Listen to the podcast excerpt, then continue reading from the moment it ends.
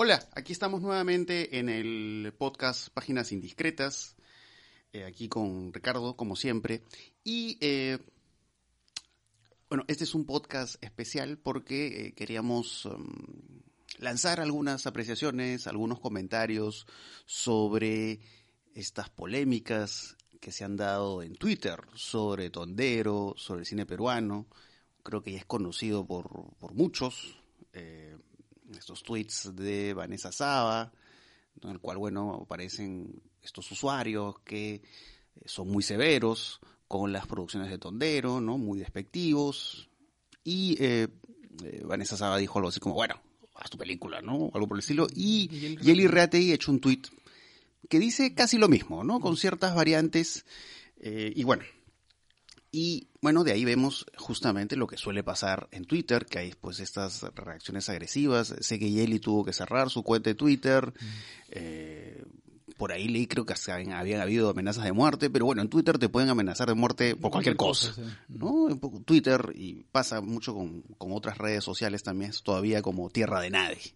te pueden decir cualquier cosa, te pueden difamar, batalla, ¿no? insultar, eh, pero yo creo que hay algo más interesante, más allá de los comentarios y más allá de sí. las anécdotas, y es el hecho de, bueno, por ejemplo, en las películas de Tondero en general, porque en realidad estamos hablando de varios tipos de películas. Eh, si hablamos de Tondero, ¿son realmente tan malas? Eh, realmente si uno, pues es otro asunto que se, se digamos, se, se, puede tomar en cuenta a partir de estos tweets.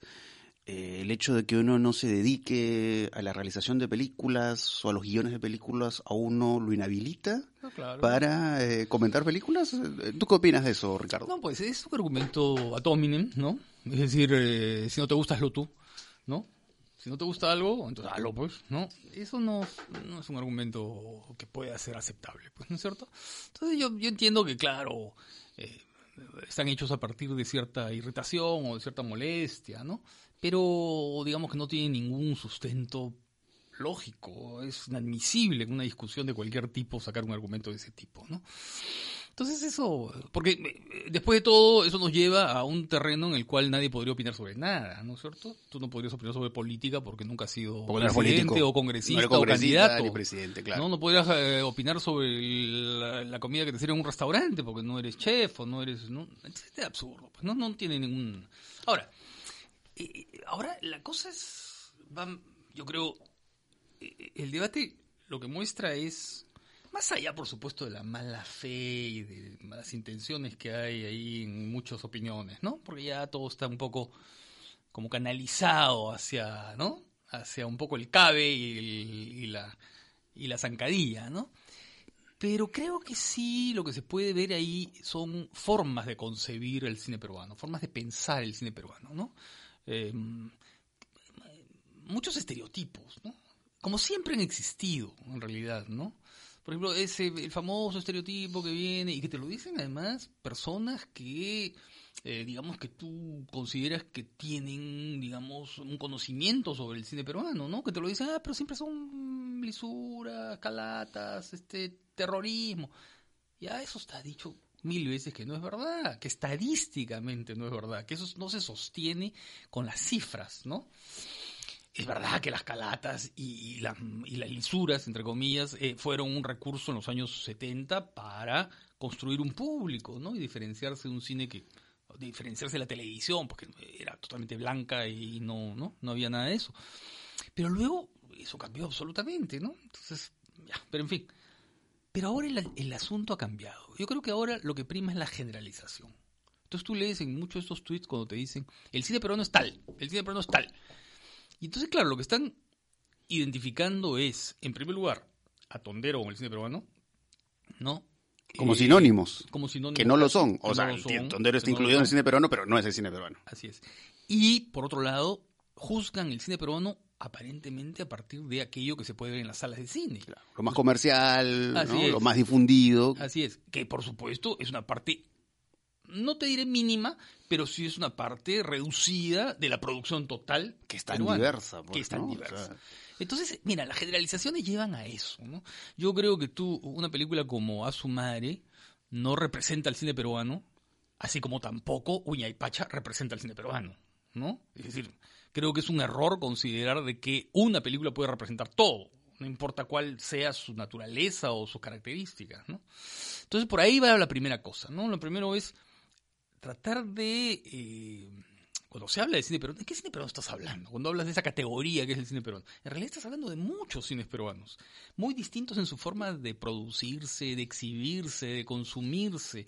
Nosotros son distintas en géneros, en, propuestas, en modos de pensar el público, ¿no? Entonces no hay forma de... Si hablamos, eh, por ejemplo, pues de las películas que se hacen en el interior del país, que... Así no tiene nada que, ver. en los últimos tiempos pues en las regiones, claro. y que por supuesto son películas muy distintas. Claro. Sin contar la diversidad de películas que podemos encontrar en la capital. Bueno, está Tondero, pero están pues estas películas más de tipo autogestionadas. ¿Qué tiene que ver, dime, una película de, de, de Quispe, de Eduardo Quispe, con pues Locos de Amor 3? No tiene absolutamente nada, que, ver. Y las dos muestran partes de Lima, vemos que es un territorio que podemos reconocer.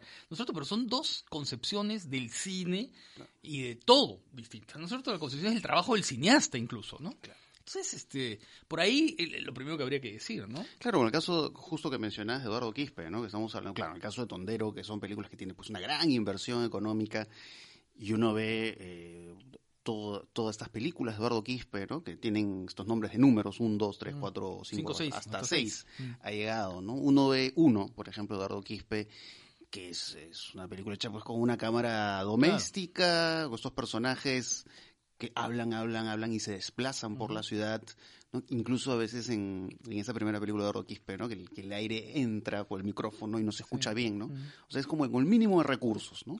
Lo cual no quita, por supuesto, el, talento de Eduardo, ¿no? Y que de ahí, bueno, en sus siguientes películas el asunto técnico ha mejorado.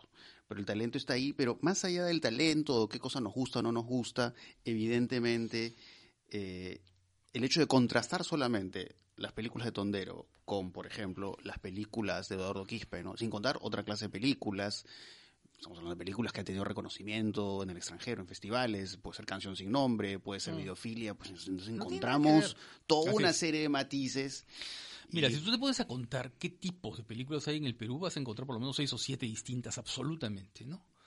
Desde las películas que trabajan con marcas, que incluso las que trabajan con marcas, que son, digamos, reciben el aporte y el apoyo de las marcas, no todas son iguales, además, ¿no es cierto? No es lo mismo una película como, eh, no sé, pues, este, A su madre, que una película como Sí, mi amor, o, como, sea, Guachimán, este, no sé. Así es, no, no hay, no hay, ¿no? O sea, no tienen el mismo volumen, ni, ni las mismas intenciones. Y luego, entre las películas, digamos, entre comillas, de autor o de arte y ensayo, como quieran llamarlas, tampoco, ¿no es cierto? Porque no es lo mismo una película como Contracorriente de Javier Fuentes que una película como Canción sin nombre, por ejemplo, ¿no? O La Cosa, por ejemplo. O La Cosa, por ejemplo, así es. Tan personal, ¿no? Y tan única. Eh, claro, que juega a la estilización y al, ¿no es cierto? Y al, artificio, ¿no? Entonces, eh, y tampoco, no es lo mismo Guña y Pacha, ¿no es cierto? Que una película como Juanito el Huerfanito, eh, siendo dos películas regionales, dos películas que se echan en regiones, ¿no? Eh, claro, Guayapacha, pues esta película eh, que tiene pues mucho de oso, estos encuadres de larga duración, mientras que hay otra línea, otra línea de género. cine que va por el género, que es el melodrama, el terror. terror sí seguimos encontrando más diferencias. Sí, entonces eh, hablar del cine peruano ahora hay que irse con cuidado, no se puede hacer ese tipo de generalizaciones, ¿no? Luego, hay una cosa que a mí me llama la atención, que también es una cosa que se repite a menudo, ¿no? Que es la gentita siempre es la misma gentita, ¿no? siempre son los mismos actores. Ahora, em, pero ¿no será que más bien el reparo o la crítica que tú podrías hacer eso es que son los actores, sí, los mismos, muchas veces se repiten, pero el problema no son los actores, son los personajes. Personajes de una pieza, personajes acartonados, personajes este, que se reducen al estereotipo, al gesto, ¿no?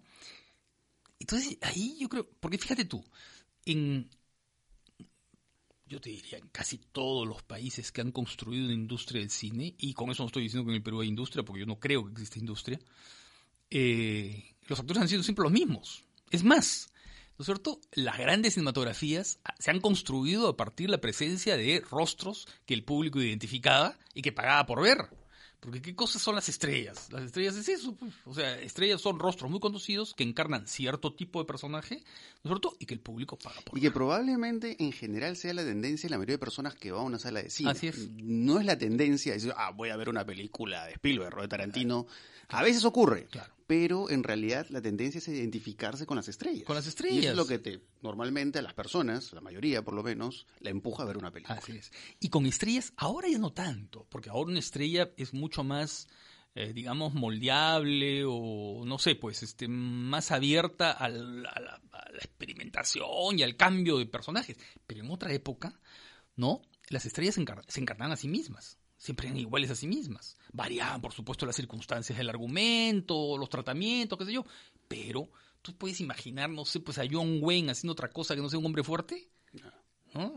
A un perdedor o un gay. Claro. No, pues es que simplemente se hacía uno de esos personajes, el, eh, John Wayne salía pues de, de- de escena, ¿no? Claro, y esta imagen clásica también tenemos, Claro. por ejemplo, de Humphrey Bogart, ¿no? Humphrey este Bogart, tipo así, con este gesto adusto, Así ¿no? es, ¿no? Contenido y a la vez como Claro. cierta eh, indiferencia O altivez. O ciertas actrices, Barbara Stanwyck, Catherine Hepburn, ¿no es cierto? Que eran siempre, digamos, tenían un, un campo, un rango de acción que estaba limitado, pero a la vez era muy variado. Y ahí está, creo, el problema. El problema no son los actores, ¿no? El problema son los personajes. El problema, cuando tú, yo por ejemplo veía el otro día Locos de Amar, eh, Locos de Amor 3, ¿no? Y veía cómo las películas están construyendo un estilo a partir de efectos, ¿no? Entonces, claro, veo a los mismos actores, son los mismos actores, pero el problema no es que sean los mismos, el problema es que están haciendo las mismas muecas, los mismos difuerzos, los mismos moines, ¿no es cierto? Entonces, están en eso, han construido a partir... Bueno, y eso es una falta de exigencia al actor. A mí, por ejemplo, me gustaría ver a, no sé, a Patricia Barreto o a Patricia Portocarrero exigidas. ¿No? Es decir, con un director que en el drama o en la comedia les pidan hacer otra cosa, ¿no? No complacerse en eso que el público ya reconoció Es como una como ellos. fórmula, ¿no? Es Bueno, ya sabemos que eso le va a gustar al público y vamos a seguir haciendo lo Así mismo, es, ¿no? Y vamos a repetir ¿no? el cliché una y otra vez. ¿no? Y lo mismo está pasando, ¿sabes qué? Con eh, los argumentos, con las historias, con el concepto de las películas, ¿no? Tú ves que muchas de estas películas son hoy la ilustración de un cancionero. Y no lo digo por. Locos de Amor 3, Claro, en la porque que cantan. además, porque además, o sea, a pesar de todo el dinero que puede correr en estas películas, como la de Tondero, eh, de todas maneras uno nota que en, en cuanto al trabajo, por ejemplo, el guion, no vamos a encontrar pues los niveles de especialización que uno va a encontrar pues en Hollywood, ¿no? En la formación Ah, no, de claro. muchos directores y guionistas, ¿no? Que bueno, hay un guionista de comedias, es un experto en comedias, o si es un guionista, yo que sé, para música, equipos. claro, para musicales, entonces sabe eso, pero acá es como que, bueno, es simplemente, ¿sabes escribir guiones o sabes hacer cine? Bueno, hazlo, ¿no? Pero no necesariamente porque sea especialista en ese género. No, no, claro. Y lógicamente ahí también encontramos todavía algunas falencias dentro, solamente hablando ya de lo que es este cine, vamos a decir, de búsqueda más eh, comercial. Ahora, de todas maneras, eh, con relación a Tondero, eh, alguna vez eh, algún representante tondero dijo algo interesante, ¿no? Que eh, a partir del éxito de películas como Asumare se han podido hacer otra clase de películas mucho más personales, ¿no? El elefante desaparecido, una película como Solos de Joana Lombardi, que lógicamente si uno las ve, Casa adentro, Magallanes. Mm. Claro, incluso dentro de Tondero podemos encontrar diversidad. Lo que pasa es que lo que más alta, evidentemente, lo más comercial, ¿no? Claro. Y, y me parece, claro, esta película solo de Giovanna Lombardi me parece muy elocuente en ese sentido, ¿no? Porque es justamente esta película sobre eh, estos personajes que hacen una película que al parecer nadie puede entender, ¿no? Mm. O solamente ellos eh, pueden entender, ¿no? Cuando fui a ver solos, éramos pues cuatro gatos, ¿no? Claro, Éramos unas poquitas personas, pero claro, es este cine, pues, que incluso tiene que ver con Tondero, pero que queda invisibilizado ante el éxito y la difusión de estas otras películas. Claro. Que ese es otro asunto que lleva a otro tema que salía también en algunos tweets, ¿no? Que era gente que vive en Piura, que vive en Ayacucho, que vive en, no sé, en otros, en otras, en ciudades del Perú, y que dicen, bueno, pero lo que pasa es que nosotros no vemos otro cine peruano, lo único que nos llega es el cine que en Lima se estrena en 300 pantallas, ¿no? Así es. Entonces, eso como que reproduce esa invisibilidad del otro cine, ese otro cine que llega con las justas a las pantallas, ¿no? Pero cuando llega a las pantallas, eh, llega a ciertas pantallas nomás. ¿No? No, y, y, eh, tenemos el caso actualmente de Todos Somos Marineros que Sí. han dado pues unos horarios Horrorosos, ¿no? sí. Yo la vez pasada, eh, claro, el, el cine más cercano que tenía a mi disposición era el Cinépolis de Santa Catalina, y dije, la voy a ver ahí, pero tenían una sola función de dos y media, entonces claro, Sí. se ponen un horario No, tan malo O 10 y 40 de la noche. y se te cruza con algo, ¿No? entonces se complica, ¿no? Y hasta ahora estoy viendo cómo puedo ver la película. Claro. O sea, no puedo, o sea, con tan pocos horarios y tan pocas salas. Y es justamente ese cine distinto, ¿no? Es- El caso de la película de Miguel Ángel Mulet. Claro. Están condenadas las películas, ¿no? Hay cierto tipo de películas que están condenadas ya de antemano. Y mira, si tú lo ves eso, mira tú como, por ejemplo, eh, Parásitos. Parásitos en su primera semana en algún cine importante de Lima estuvo solamente en dos funciones, ¿no? Solamente lo pusieron en dos funciones. Gana el Oscar y ahora está en cuatro funciones, ¿no? Claro. Es decir, eh, hay esta especie de prejuicio ya, de, de- ¿no es cierto? Es como una especie de reacción instintiva hacia todo un tipo de cine que no responda a ciertos esquemas que ya está condenado de antemano, ¿no? Está condenado de antemano. ¿Qué hubiera pasado con Parásitos si no ganaba el Oscar? ¿No? Seguramente hubiera quedado ahí en las dos, dos funciones y hubiera sido reducida a una, ¿no? ¿Te das cuenta? Entonces, ah, ah, eso es lo que está pasando también con el cine peruano. Es interesante recordar eh, lo que pasó con esta película eh, La Casa Rosada de Mm. Palito Ortega, que eh, al comienzo, cuando se estrenó en la cartelera comercial, tuvo una situación muy similar a la de Todos Somos Marineros. Pero curiosamente fue este comentario de Karina Calmet en Twitter que dijo Mm. que era como una. No me acuerdo del tweet exacto, pero Claro, dijo algo así como una película prote- no- proterruca. No la vean, o claro. No la vean, y Mm. eso desencadenó Claro. que la gente vaya a verla y empezaron a aumentar las salas y permaneció bastante tiempo, ¿no? Eso, es- eso fue algo eh, bastante eh, sorprendente. Pero bueno, no todas las no todas las películas peruanas eh, tienen la, la suerte de recibir un tuit de esa naturaleza No. y que genere pues Que, este claro, interés, ¿no? que genere. Ahora, ah, en fin, hay otras cosas, ¿no? Que también ahí, eh, claro, mm, películas que no se ven, películas que llegan solo a determinadas salas, películas que se programan mal, y en consecuencia el cine peruano se construye una imagen que está basada solamente en aquello que llega a las salas, ¿no? Este, Claro, termina siendo esta idea de que, bueno, pues ¿no? como que hay que ser una suerte de investigador o especialista en el tema para conocer realmente la diversidad del cine peruano, ¿no? O alguien ya muy interesado, ¿no?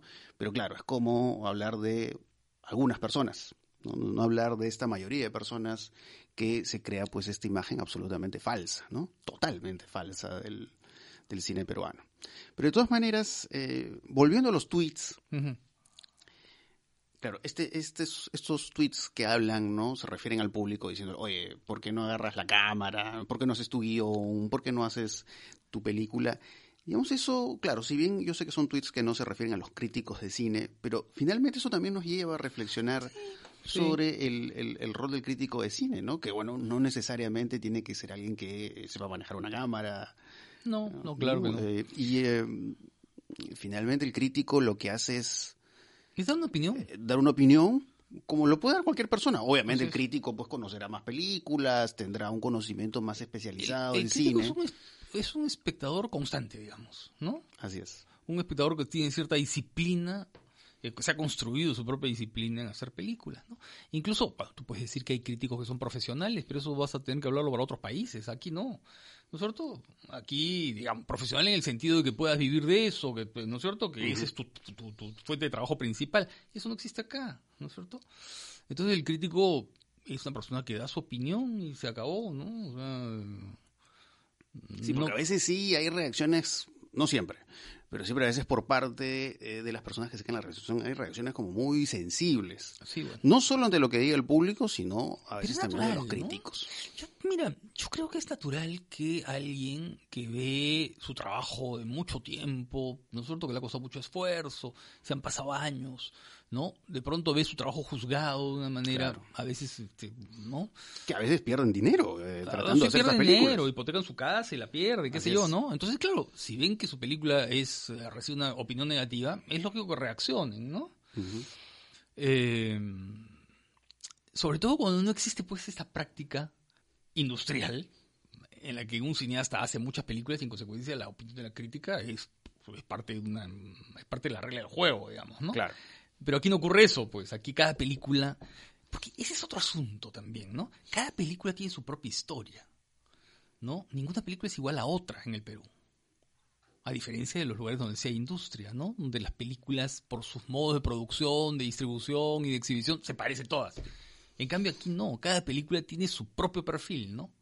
Y entonces eso, claro, eh, eh, al tener un propio perfil, tú sientes que tu película ante la crítica, sea del público o de un crítico, ¿no es cierto?, tiene pues determinados valores y méritos que deberían ser reconocidos, ¿no? Lo que pasa es que el crítico juzga pues la parte final, ¿no? El, crítico claro. no revisa, bueno, invirtió tanto dinero. El crítico opina sobre lo que hay en la guion de tal pantalla. o cual forma, ¿no? Es el Sí. resultado final. ¿no? Está lo que está en la pantalla, no existe ahí. lo otro. No existe lo otro. Es como cuando dicen los abogados, ¿no? Lo que no está en el expediente no es de este mundo. Así es. Así es. Entonces, claro, lo que no está en la pantalla no es de este mundo.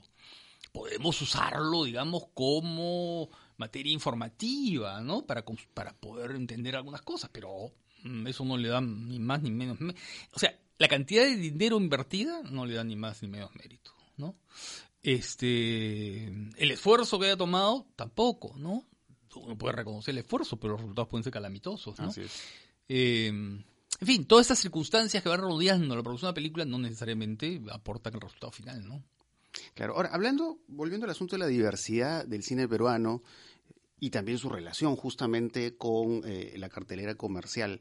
eh, es curioso lo que ha pasado justamente con, con esta película, que al menos todavía en estos días eh, se puede ver en el Teatro Julieta y el Teatro Británico, que esta película La Cosa de Álvaro Larda, que es una película del año 2013, eh, y que ha pasado por toda una serie pues de... eh, Se filmó en el 2010 en realidad. 2010. El 2010, ¿no? Y luego, sí, pues se dio después en un festival, ¿no? se pudo ver en festivales y que bueno, eh, lastimosamente pues no, no se ha podido ver públicamente, ¿no? O sea, bueno, se ha visto en los festivales, pero no digamos un estreno Claro. oficial, ¿no?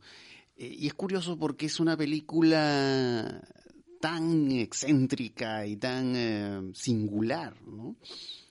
Pero que a la vez habla justamente de un tipo de cine peruano que tiene pues estas grandes dificultades para Sí. estar pues en Cineplanet, en Cinemark y, y en todas estas cadenas. Lo que pasa es que Álvaro Velarde es un estilista, ¿no? Entonces es un tipo que está preocupado por el estilo, ¿no? Es un que trabaja el estilo. Y que trabaja, el- eh, cuando hablo del estilo me refiero al tratamiento audiovisual de la película, ¿no? Que es muy singular, muy llamativo, ¿no? Está jugando todo el tiempo al artificio, ¿no? Una película totalmente artificial, donde los personajes siempre están mirando a través de dispositivos, ¿no? De lentes, de catalejos, de, de ventanas, ¿no? Entonces hay siempre como esas este, intermediaciones, ¿no? Colores muy vivos, ¿no? Hay toda una onda muy pop, si tú quieres, ¿no? Es muy pop, muy camp justamente Muy camp. por lo, lo artificiosa y, y este mundo tan singular porque la película me pareció pues una suerte de mutación de varias cosas que he visto en el cine o incluso en la televisión. Eh, me parece que tiene una dimensión muy, eh, muy, muy Georges Méliès, ¿no? Este, Sí, este claro. mundo de circo, Sí, sí. de la mujer barbuda y el tipo este que parece hombre lobo, El cine de las atracciones. ¿no? El cine de las atracciones y que por eso es muy interesante verla en estas funciones en el teatro. Porque bueno, yo la había visto hace mucho tiempo en, un link que me pasaron de la cosa porque estuve en un jurado de distribución. Y ahí fue la primera vez que pude ver eh, la película de, de Álvaro. Y bueno, ahora la he vuelto a ver en el británico. Entonces, claro, estás viendo la película, que además es una película muy... eh, de un mundo muy marino, ¿no? Estos personajes que están pues eh, en este hotel eh, cerca al mar, eh, los dos escenarios, que es, es como un escenario marítimo, ¿no? Con imágenes de peces y ese tipo de cosas, y estos personajes que de pronto hacen sonidos de delfines, ¿no? Este- Esta cosa pues de locos, ¿no? Estos personajes eh, fuera de lo convencional, ¿no? Entonces tú vas a estas funciones y de pronto, claro, un personaje le cae agua y te cae agua, ¿no? O pasan una tela que hace el efecto del mar, ¿no? Y pasa por encima del público que está en el teatro. Y eh, es algo que funciona muy bien justamente con este mundo de artificio, de falsedad, pero que de alguna manera te envuelve, ¿no? Entonces, claro, me pareció por un lado Georges Méliès, Y, a la vez tenía un poco, me parecía un poco muy cercano al absurdo de las películas y por supuesto de la serie Bob Esponja, ¿no? Esta cosa también como infantil de cartoon, ¿no? Tiene mucha estética de cartoon, de dibujo animado. Y del cine que se hacía en los años 50, ¿no? William Castle, ¿no?